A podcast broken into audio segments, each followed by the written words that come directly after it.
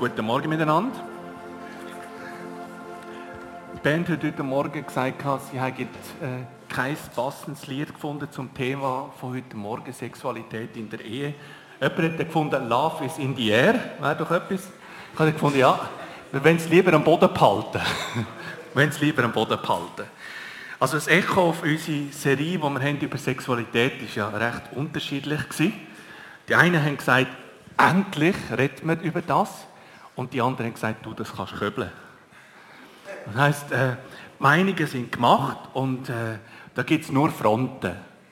Und ich möchte aber heute Morgen nicht von Fronten her an das Thema angehen, sondern mehr von, äh, von der Schönheit, die Gott in dem Bereich von der Schönheit heißt auch Ton. Gut. Also, äh, dass wir auch von der Schönheit an das Thema angehen und weniger von Positionen, schwarz und weiß, sondern mehr von, von Kriterien. Was gibt es denn für, äh, für Kriterien? Kriterien, da kann man miteinander ins Gespräch kommen. Und wir möchten eigentlich heute Morgen miteinander ins Gespräch kommen. Auch die, die im Livestream zulassen. Ich möchte bei euch in ein Gespräch kommen. Jetzt, einige sagen, ist das nicht ein bisschen übertrieben? Eine sechsteilige Serie über Sexualität. Fünf. Oh, fünf. Fünf. Aber auch fünf, oder? Auch fünf. Also, ich möchte eins sagen, Sexualität ist sehr stark verbunden, verknüpft mit der Anthropologie. Anthropologie heißt, wie ist der Mensch gemacht? Wie, wie ist das Bild vom Mensch? Ist der Mensch ein, ein Individuum? Individuum heißt von der Wortbedeutung her unteilbar.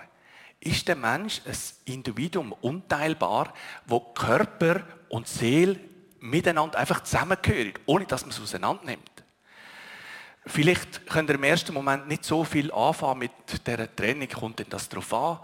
Ich möchte euch nur ein Beispiel bringen. Wenn, wenn jetzt ein Mann eine außereheliche Affäre, Atmosphäre, ich sagen, Affäre hat, wenn ein Mann eine außereheliche Affäre hat und nachher heimkommt und zu seiner Frau kommt und sagt, du, weißt, mit dir hat das eigentlich nichts zu tun.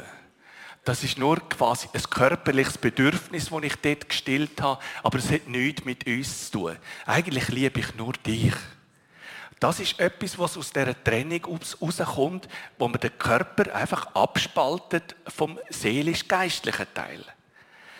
Oder etwas anderes ist auch die geschlechtliche Identität. Wenn man die abkoppelt von, von unserem Körper, dann äh, jetzt, wenn mich jemand fragt, bin ich ein Mann, dann kann ich in den Spiegel gehen und schauen und sagen, ja, mehr oder weniger. Äh, und, aber wenn wir das komplett abkoppeln, quasi die körperliche Identität von der Geschlechtsidentität, dann kommt es so weit, wie jetzt hat mir äh, eine gute Freundin erzählt, ihre Freundin ist zu ihr gekommen und hat gesagt, das Grosskind sei vom Kindergarten heimgekommen und hat gesagt, du Grossi, was bin ich jetzt eigentlich? Ein Mädchen oder ein Bub? Sie hat dann gut reagiert und gesagt, klar bist du ein Mädchen, oder? Also, ich kann sagen, du musst ja nur in den Spiegel schauen. Aber sie hat gesagt, klar bist du mein Mädchen. Du bist meine Prinzessin. Das ist zum Beispiel etwas, wenn man Körper und Seele auseinander nimmt. Wenn das so voneinander getrennt ist. Der Körper ist ein Teil unserer Identität. Und es gibt vielleicht Leute bei dem Thema Sexualität, die sagen, das ist mir eigentlich alles klar und so. Das hat eigentlich nichts mit mir zu tun. Jetzt, wir sind Freunde von uns besuchen in der Karibik vor ein paar Jahren. Und dann, äh, wir sind dort so in einem Ressort. Und das Ressort ist wunderschön. Also, äh, die, sind, die Rasenflächen sind wunderbar gemeint gewesen so richtig englischer Rasen. Und man ist reingekommen, man ist kontrolliert worden und innen dran ist schöne Restaurants und Pools und alles und Golfplätze. Aber draussen, wenn man dann in den Aussenbezirk gegangen ist, hat das Land ganz anders ausgesehen. Und wenn du sagst, ja, das ist für mich alles kein Problem, mir ist das eigentlich alles klar, dann möchte ich äh, sagen, vielleicht lebst du in einem Ressort. Aber Gott hat uns nicht berufen, in einem Ressort zu leben. Einfach so wohlbehütet, sondern er hat uns geschickt, zu leben in dieser Welt. Wir sind Teil dieser Welt. Wir sollen leben in dieser Welt. Wir sollen in dieser Welt sein, aber nicht von dieser Welt. Es ist möglich, nicht mehr in dieser Welt zu sein und sehr viel von der Welt in sich zu haben. Und darum, wenn wir nicht in einem Ressort leben, sondern wir uns wirklich mit den Sachen auseinandersetzen, die Kinder zum Teil von der Schule heimbringen. Auch wenn das vielleicht nicht unsere Welt ist, wir wollen uns mit dem auseinandersetzen. Es ist ein Thema überall. GOP-Interview äh, vor einem Monat. Der Titel war, nehmen Sie Pornos nicht persönlich. Und ein Grund auch, warum wir die, die Themenserie aufnehmen, weil eine fehlgeleitete Sexualität kann enorme Auswirkungen haben. Also im Hebräer 12, Vers 15 und 16 heißt drinnen, dass niemand der Gnade verlustig gehe. Und das sind drei Sachen aufgeführt, die in sich selber innen das Potenzial haben, uns von Gott wegzutreiben. Und äh, eins davon ist die fehlgeleitete Sexualität, wo in dem äh, Ding eine Unzucht heißt. Und das Wort für Unzucht ist Porneia. Also da sind wir eigentlich wieder. Und das heißt, flieht der Unzucht. Und das ist, darum ist es nicht übertrieben, wenn wir eine Serie machen zu dem Thema. Denn einen anderen Einwand, ich tue jetzt einfach zuerst ein bisschen Einwand behandeln, Sexualität in der Ehe das in einem Sonntagsgottesdienst. Muss das sein? Also erstens sind nicht alle verheiratet und etliche davon nicht unbedingt freiwillig. Und da möchte ich etwas sagen. Die Ehe ist etwas Vorläufiges. Also der Andy hat gesagt, ein Warteraum. Vielleicht habt ihr euch gefragt, was Warteraum? Also die Ehe ist nicht das Vollständige. Ehe ist ein Abbild auf bezüglich der Liebe, wo Gott zu uns als Menschen hat. Jesus als Bräutigam, wir als Chile als Brut. Es ist ein Abbild von dem. Und es ist auch möglich, zölibatär zu leben, also ohne Ehepartner zu leben. Also ein Beispiel ist Jesus und der Andy wird dann da nächste Woche darauf eingehen. Jesus ist ein vollständiger Mensch Ein vollständiger Mensch.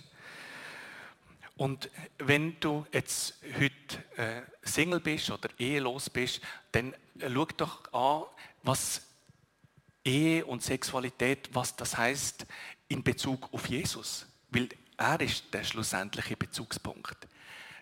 Sexualität wird verschwinden, aber Intimität und Nähe, das wird bleiben. Denn Sexualität in der Ehe ist auch ein heikles Thema. Also es ist auch mit viel Leid verbunden. Es gibt einige Paare, die in diesem Punkt äh, miteinander äh, Schwierigkeiten haben, äh, wo es schwierig ist, darüber zu reden oder unmöglich ist, darüber zu reden. Und trotzdem möchten wir das Thema aufnehmen. Vielleicht gibt es einen Einstieg für den einen oder den anderen, in das Thema einen Zugang zu finden. Und eben, es ist auch sehr ein privates Thema. Und was ich äh, darum nicht machen, auch im Rahmen des Gottesdienst. Ich gebe keine direkte Anleitung, wie man Sexualität in der Ehe neu beleben kann. Ich habe aber beim äh, Video, also die, die es auf Livestream schauen oder die, die nachher den Podcast schauen, äh, wird unten dran eingeblendet, ist eine Liste von, äh, von Büchern zu dem Thema. Also die von der Veronika Schmidt, die drauf sind, die sind sehr, äh, sehr direkt. Das ist nicht jedem gegeben. Also meine Frau würde so etwas wahrscheinlich nicht anschauen mit mir. Ähm, aber vielleicht ist das für einen oder der andere eine Hilfe. Was wichtig ist, und ich habe dort noch einen anderen Text eingeblendet, also auch die, die es später auf YouTube können es nachschauen, unten dran eingeblendet ist auch etwas von Manfred Engeli, so eine, eine Anleitung, wie man ein Gespräch kann suchen zu dem Thema. Und ich finde die Anleitung wirklich sehr gut. Und äh, möchte wirklich empfehlen, dass wenn ihr in der Ehe Schwierigkeiten habt über das Thema, dann äh, nehmt dann die Anleitung für. Eins von denen ist, für ein gemeinsames Projekt braucht es zwei freie, unabhängige Ja. Also das ist ganz wichtig, dass beide das Thema bereit sind aufzugreifen. Und das heißt auch, was persönlich bereinigt werden muss, sollte vorher geschehen. Also das heißt, es braucht unter Umständen recht viel Seelenarbeit, die vorher passieren muss. Und äh, wenn ihr so ein Buch leset von der Veronika Schmidt, denke ich daran vorher, es braucht ein gemeinsames, freies, unabhängiges Ja, das so zu machen. Und dann hat es eben so ein paar praktische Tipps drin. Manchmal hilft es sich auch von der körperlichen Seite an das Thema anzugehen, weil was man den Körper macht, hat Einfluss auf den Geist. Manchmal kann man auch so etwas Intimität und Nähe schaffen, wenn man von der körperlichen Nähe herkommt. Aber eben da möchte ich nicht direkt darauf eingehen, und, sondern ich möchte auch nicht ein Idealbild von der Ehe zeichnen, wo man ein Idealbild sieht und nachher muss man sagen, da kannst du eigentlich nur daran scheitern. Sondern ich möchte mehr so von einer Zielvorstellung ausgehen. Es ist gut, wenn man ein Ziel vor Augen hat, wenn man sich auf dem Weg verloren hat. Dann eben die Möglichkeit, wieder zurück auf den Weg zu finden. Und der Manfred Engeli, ein Buch von ihm über Ehe ist auch drin.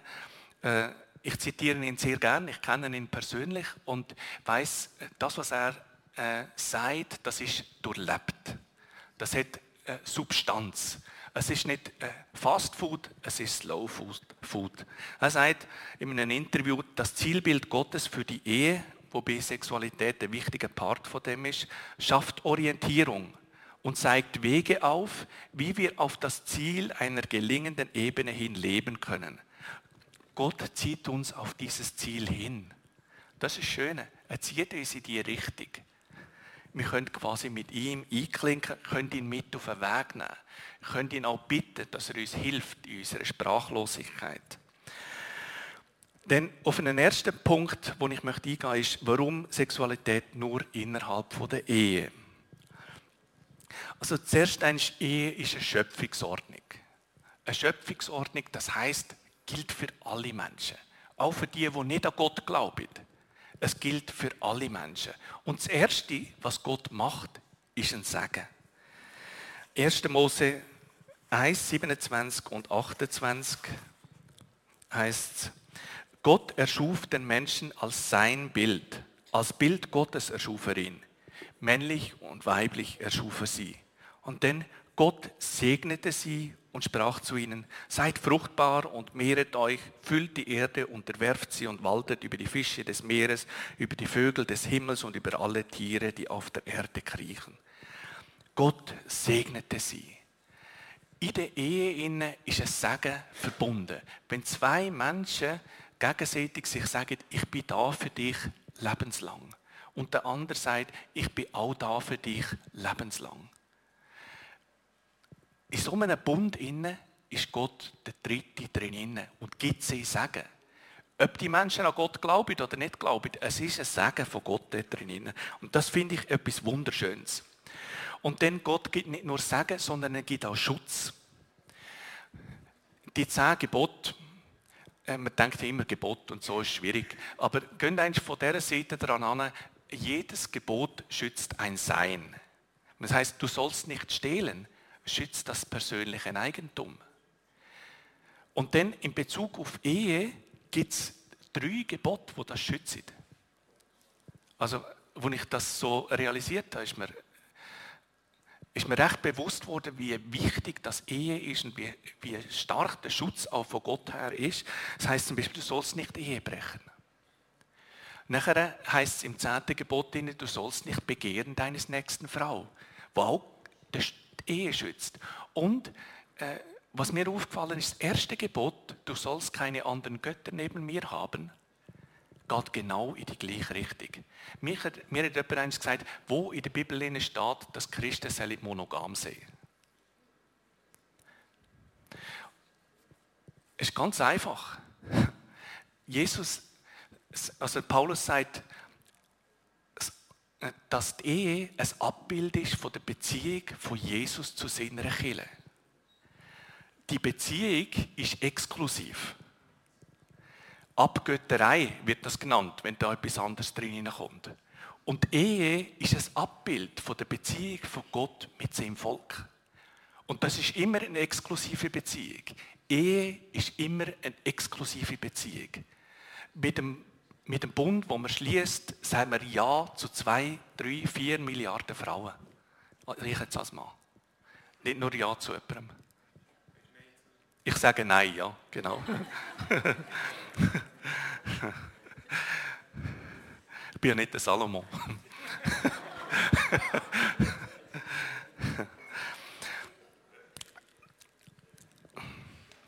und in dem, und das ist ein Schutzraum von Liebe und Respekt. Ich lese euch an die Stelle aus dem Epheserbrief aus 5, 25 bis 23, wo die Liebe von Jesus zu der Kirche beschrieben wird und das soll quasi innerhalb von der Ehe sein und jetzt auch nicht als Idealbild, sondern als Richtung, was angeht, wenn man sich verlaufen hat, in die Richtung gehen. Ihr Männer, liebt eure Frauen, wie auch Christus die Kirche geliebt und sich für sie hingegeben hat. So soll unsere Liebe sein, um sie zu heiligen, da er sie gereinigt hat durch das Wasserbad im Wort. So will er die Kirche herrlich vor sich hinstellen, ohne Flecken oder Falten oder andere Fehler. Heilig soll sie sein und makellos. So soll unsere Liebe zu den Frauen sein. Kann man sagen, das überfordert mich total. Aber das ist zielrichtig, wo es angeht. Die möchte ich leben. Wenn ich am Morgen die Abwaschmaschine ausräume, habe ich genau das im Hinterkopf. Ich habe es wirklich. Ich denke an das. Ich möchte meiner Frau Liebe zeigen. Das ist etwas ganz Kleines. Etwas ganz Kleines. Wenn ich ein Glas am Abend abräume, ich denke an das. Ich möchte ihre Liebe zeigen. Ganz praktisch, im Kleinen. Darum sind die Männer verpflichtet, ihre Frauen so zu lieben wie ihren eigenen Leib. Wer seine Frau liebt, liebt sich selbst. Keiner hat je seinen eigenen Leib gehasst, sondern ernährt und pflegt ihn wie auch Christus die Kirche. Denn wir sind Glieder seines Leibes. Darum wird der Mann Vater und Mutter verlassen und sich an seine Frau binden, also verlassen und binden, und die zwei werden ein Fleisch sein. Das ist ein tiefes Geheimnis. Ich beziehe es auf Christus und die Kirche. Indessen sollt auch ihr, jeder Einzelne, seine Frau lieben wie sich selbst, die Frau aber ehre den Mann. Dass die Frau den Mann ehrt, auch wenn er ein bisschen unbeholfen ist. Auch wenn er es nicht so richtig schnallt, auch beim dritten Mal sagen nicht. Auch wenn er wie ein Pflock in der Gegend rumsteht. Ehren, ehren. Ich habe natürlich viele Anschauungsbeispiele.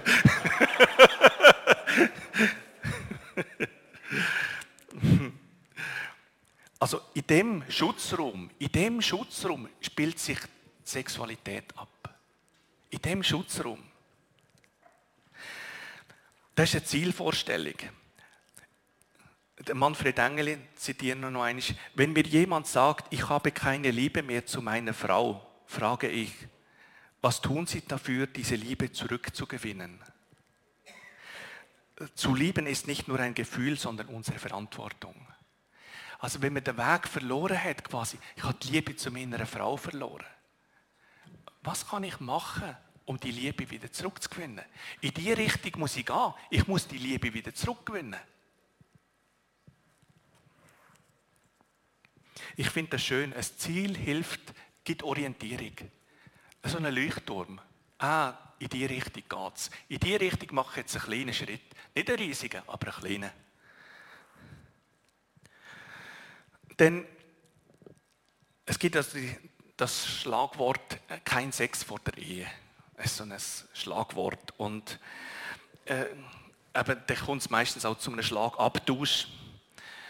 Äh, und es ist schwierig zum Argumentieren.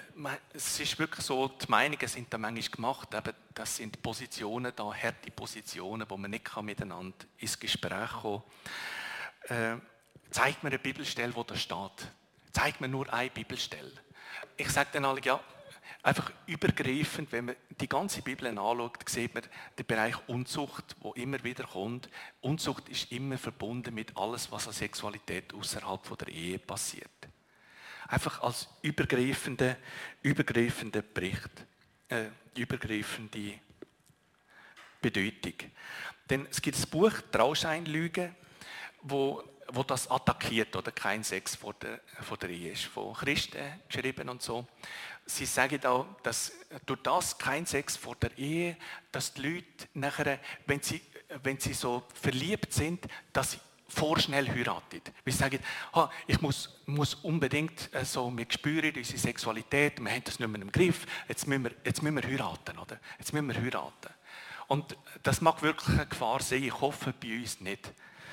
Äh, einfach, was ich möchte sagen, es gibt so einen Mythos, wenn ich verheiratet bin, dann habe ich keine Probleme mit der Sexualität. Also wer Porno äh, ist und nachher die Sexualität, also in die Ehe hineingeht, äh, also dass das nachher einfach verschwindet, ich, ich habe da eher Mühe, das zu glauben, weil Praxis ist häufig eine andere. Und dann, was wir jetzt als Kirche machen, um das quasi äh, auch dem entgegenzusteuern, dass wir einfach äh, über, äh, überstürzt heiraten. Mit jedem Bärli, wo wir, äh, wo wir trauen, machen wir eine Ehevorbereitung.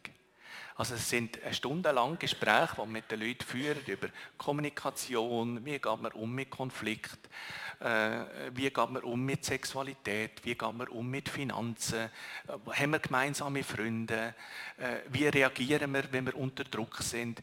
So Sachen schauen wir an. Von woher kommt man? Kommt man von einem Umfeld, von einer Familie her, wo man sehr stark Nähe gelebt hat? Oder ist man sehr auf Distanz gegangen?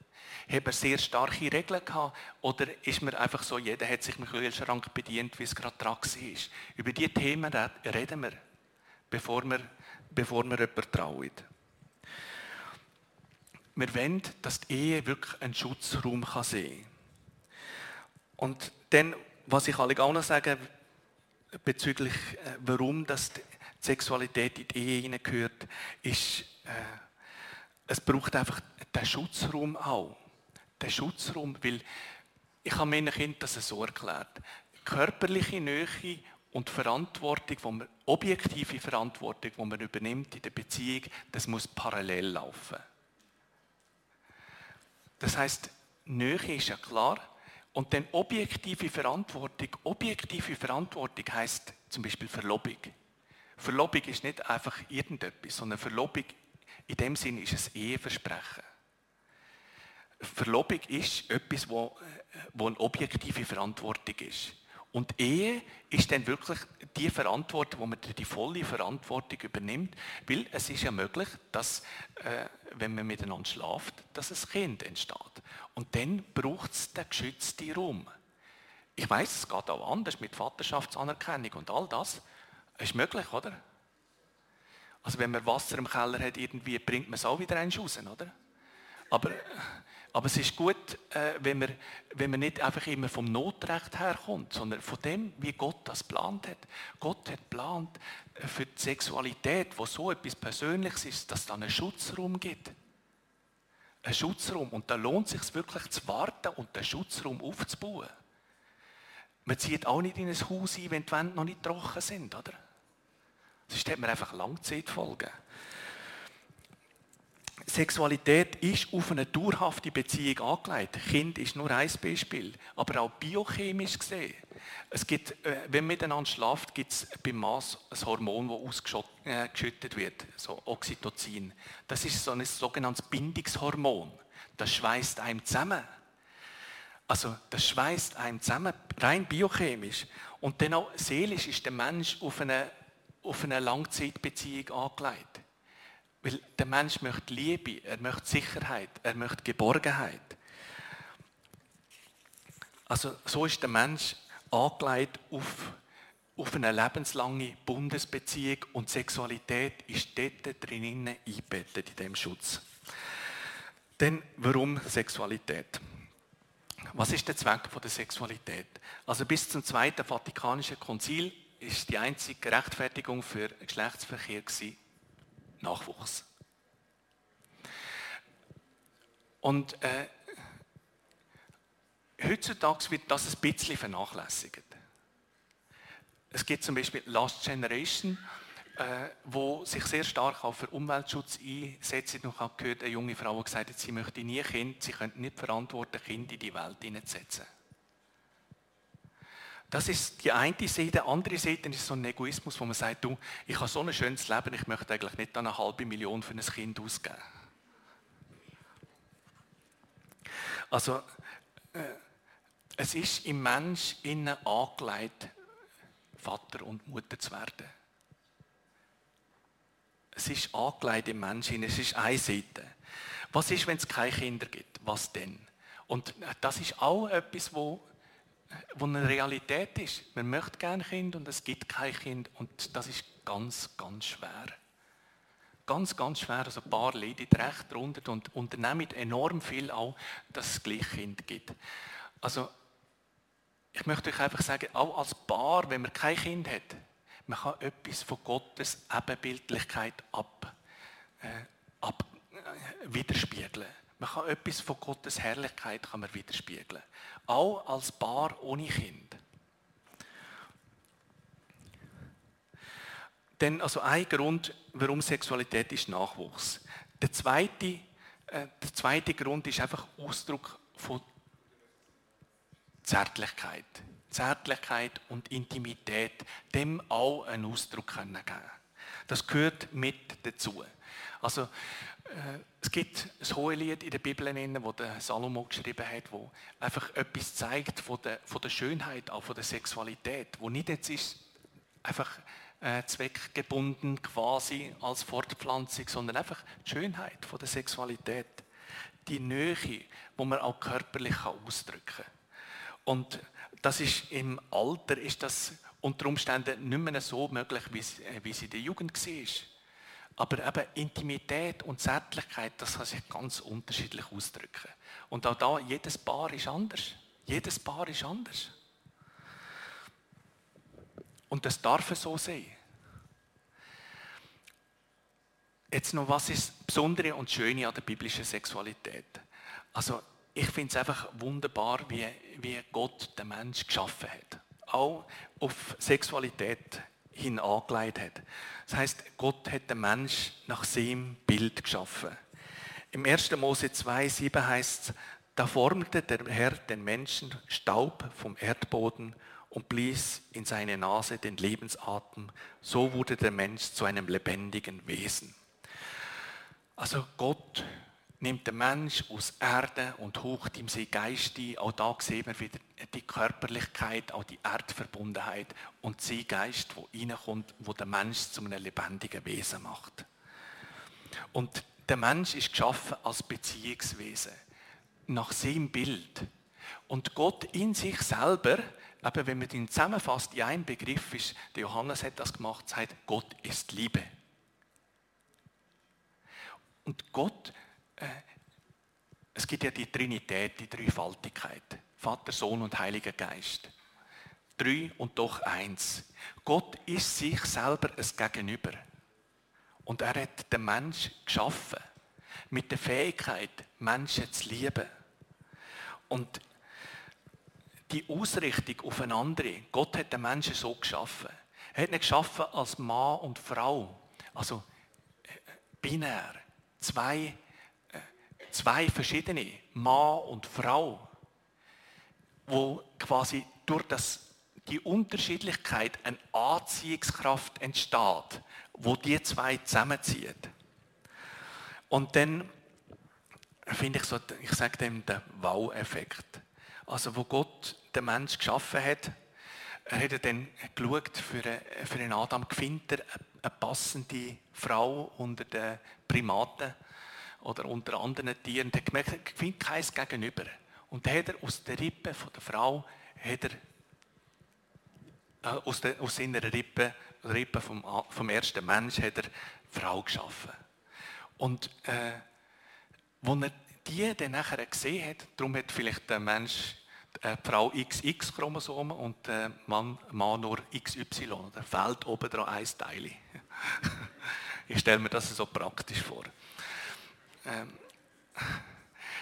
also uns fehlt etwas. Ähm, und dann kommt der Wow-Effekt.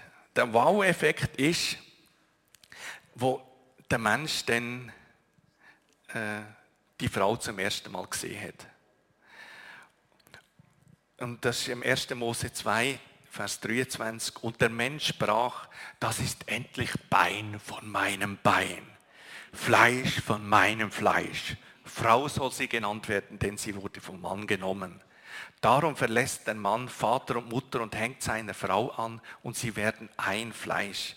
Beide, der Mann und seine Frau, der Mensch und seine Frau waren nackt, aber sie schämten sich nicht voneinander. Ich finde das super, einfach der Wow-Effekt. Der hat es weggehauen. Also, als ich meine Frau zum ersten Mal gesehen habe, hat mir das Herz poppert, oder? Aber bei ihm daheim muss es noch gewaltiger sein. Wow, äh, so ein Wow-Effekt, oder? Und ich finde das, find das so schön, wie Gott das äh, in die Schöpfung so hineingeleitet hat. Es ist ein bisschen archaisch ausgedrückt. Bein von meinem Bein, Fleisch von meinem Fleisch. Aber so sind wir Männer halt manchmal. Also.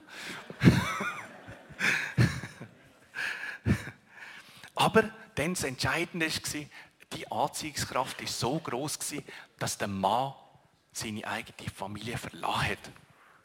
Er hat sich gelöst und dann nachher gebunden. Und das ist etwas Zentrales. Wenn man sich binden will, muss man sich zuerst lösen. Es gibt Leute, die sind noch nicht gelöst und können sich darum auch nicht binden. Aber da ist eine Kraft, eine Anziehungskraft da, wo Gott in die Schöpfung hineingelegt hat. Da ist eine Anziehungskraft da. Und die Ehe, die daraus entsteht, aus dem ein Fleisch sind, da soll wieder etwas von Gottes Herrlichkeit nachher wieder abbildet werden und sichtbar werden. Denn heißt es auch, sie sind, haben sich nicht geschämt voreinander. Denn Scham ist dann gekommen, aber nicht, das hat nichts mit Sexualität zu tun gehabt, sondern es hat mit dem Sündenfall zu tun gehabt. Wo plötzlich sind sich bewusst worden, wir sind nackt, man hat sich geschämt voneinander. Und diese Scham gilt es loszuwerden in so einem geschützten Rahmen. Das heißt, einander erkennen. Der Begriff einander erkennen heißt wirklich quasi äh, einem zutiefst, das ist nicht nur quasi ein, äh, ein körperlicher Effekt, sondern das ist wirklich Seele, Geist, Körper und alles ist da drin, in dem Erkennen drin. Und da gilt es, äh, die die Scham zu überwinden, aufeinander wieder zuzugehen. Eine Auswirkung von Scham ist auch Sprachlosigkeit. Wieder eine Sprache finden für die Sexualität, die einem Paar entspricht. Also, aber es muss immer einem Paar entsprechen. Und äh, auch da, wenn man in dem Artikel schaut vom Wolfgang Engeli, also aus dem Auszug von dem Buch, sieht man, es braucht ein beiderseitiges Ja, ein Weg, wo man miteinander geht. Manchmal ist es in einem Paar so, dass der eine oder die andere möchte etwas mehr machen als der andere, aber man hat nicht das gemeinsame Ja. Dann äh, gilt es einfach, nehmt einander an, wie Christus euch angenommen hat. In der eigenen Schwachheit innen Nehmt einander an, wie Christus euch angenommen hat. Es ist manchmal so, dass man gewisse Sachen der eine Partner nicht kann. Und das gilt es wie zu respektieren. Der Manfred Engeli hat äh, eine Frau im Gespräch, wo die Frau sehr enttäuscht und hoffnungslos war äh, von der Beziehung mit ihrem Mann. Und der Manfred hat sie dann gefragt, liebt sie ihren Mann? Und die Frau hat lange überlegt und hat nachher gesagt, es kommt darauf an. Es kommt darauf an. Wenn ich auf das höre, was er sagt, muss ich sagen, nein. Aber wenn ich auf das schaue, was er macht, muss ich sagen, ja. Und dann sagt er zu ihr, auf was möchtest du in Zukunft schauen? Und sie hat gesagt, ich möchte schauen auf das, was er macht. Das ist ein Entscheid. Nehmt einander an, wie Christus euch angenommen hat. Nicht jeder hat die Fähigkeit, verbal das überzubringen, was er auf andere Art und Weise kann überbringen kann. Nicht jeder hat das. Nehmt einander an, wie Christus euch angenommen hat. Die Frau hat ihm nach, einem, nach über einem Jahr einen Brief geschrieben, einen langen Brief, und dort drinnen hat es einen Satz drinnen gehabt, ich bin immer noch die geliebte Frau.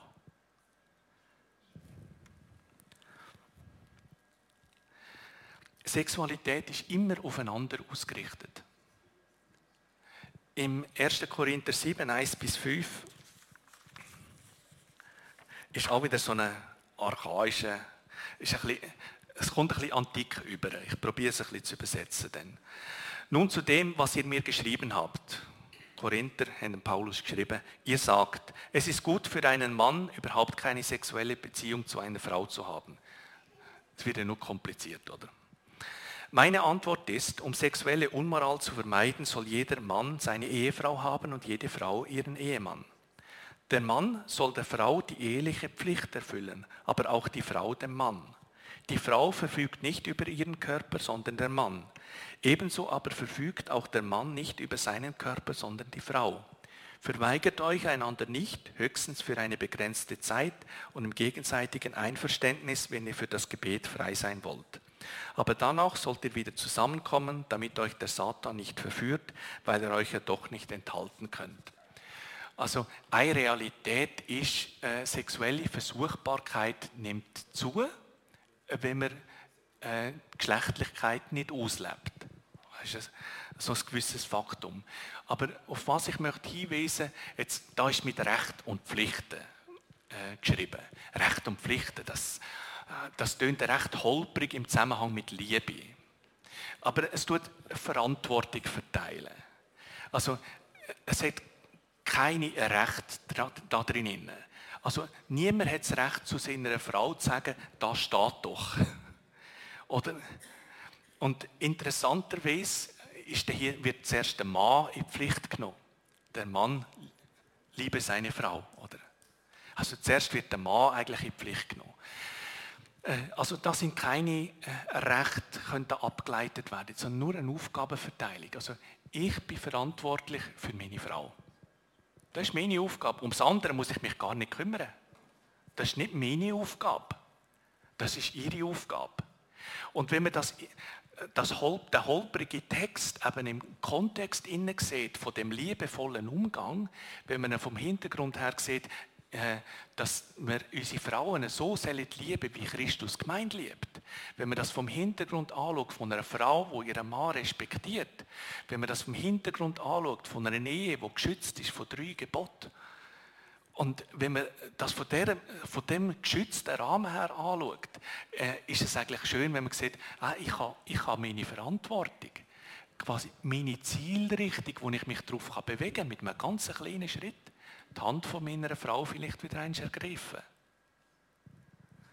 Es sind ganz kleine Schritte, wo man in die Richtung geht, wo man nicht das Recht ableitet, sondern einfach sagt, äh, du Jesus, also wenn ich da den Text anschaue, und jetzt sagst du nur für mich schauen, und das sieht man eigentlich immer, wenn man die Bibel anschaut. Auch bei den Predigten übrigens sieht man nicht denken, oh, das wäre jetzt doch gut für den.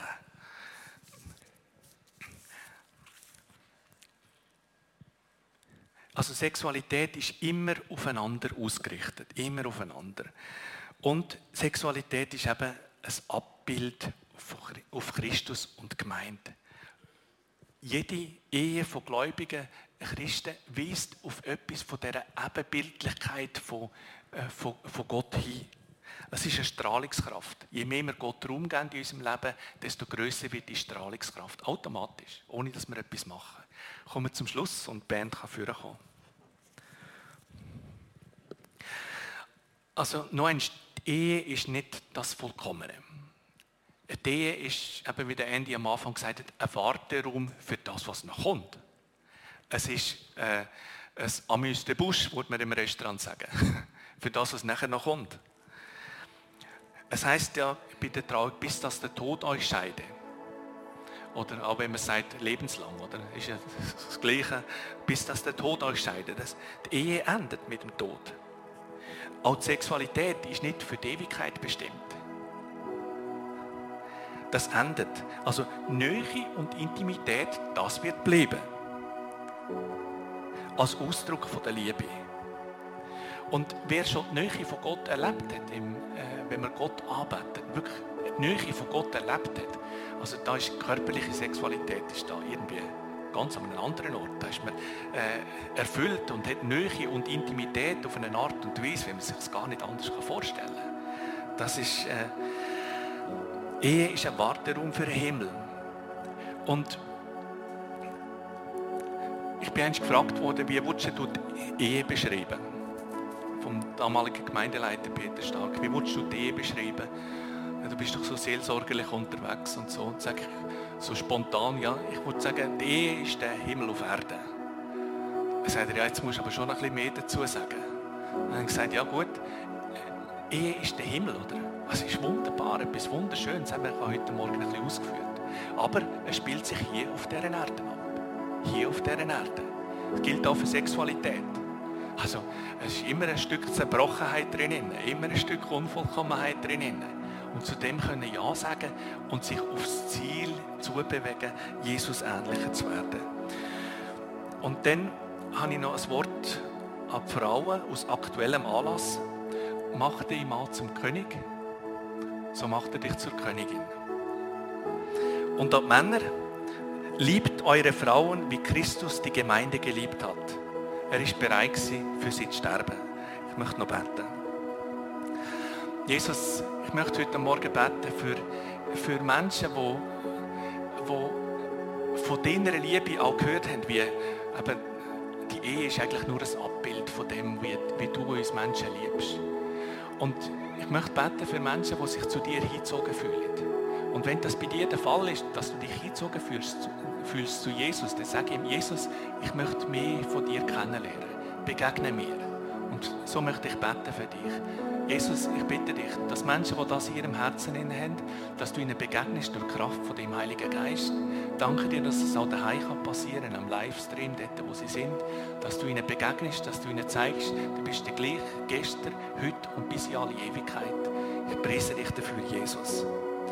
Und Jesus, ich möchte auch bitten für Menschen, die die eheliche Sexualität am Boden legt die irgendwie den Mut und die Hoffnung verloren haben, irgendwie Nähe und Intimität wieder aufzubauen. Jesus, ich bitte dich, dass du ihnen Mut schenkst, dass du ihnen wie das Ziel, was du für uns Menschen äh, parat hast, dass du ihnen das vor Augen zeigst wie einen Wegweisen, wo sie innerlich die Stimme hören, dies ist der Weg, den gehe. Und dass sie einen kleinen Schritt in die Richtung gehen, im Vertrauen darauf, äh, dass du wirkst. Und Jesus, wenn wir zu dir rufen und zu dir kommen, Du bist ja der, der uns selber in die Richtung hineinzieht. Du bist der, der uns in die Gemeinschaft hineinzieht. Du bist der, der gesagt hat, das, was Gott zusammengefügt hat, das soll der Mensch nicht scheiden. Du hast zusammengefügt. Das ist ein Sagen. Du hast zusammengefügt. Du hast zusammengefügt. Und Jesus schenkt dir das einfach als eine Verheißung. Du hast zusammengefügt. Gott, Gott hat euch zusammengeführt. Und er hat einen Weg für euch zwei. Ich preise dich dafür, Jesus. Und Jesus möchte auch Menschen anlegen, die jetzt nicht verheiratet sind, die eine Sehnsucht haben nach dem. Jesus, ich bitte dich, dass du ihnen begegnest. Dass du ihnen lässt, einfach, dass sie gemerkt haben, dass in dir, dass sie genug haben. Schenk das, Jesus. Schenk das. Du bist auch nicht verheiratet gewesen und du bist mit dem Vater unterwegs gewesen. Du hast nichts können tun ohne den Vater. Bitte dich, schenk ihnen so eine Nähe und so eine Intimität Amen.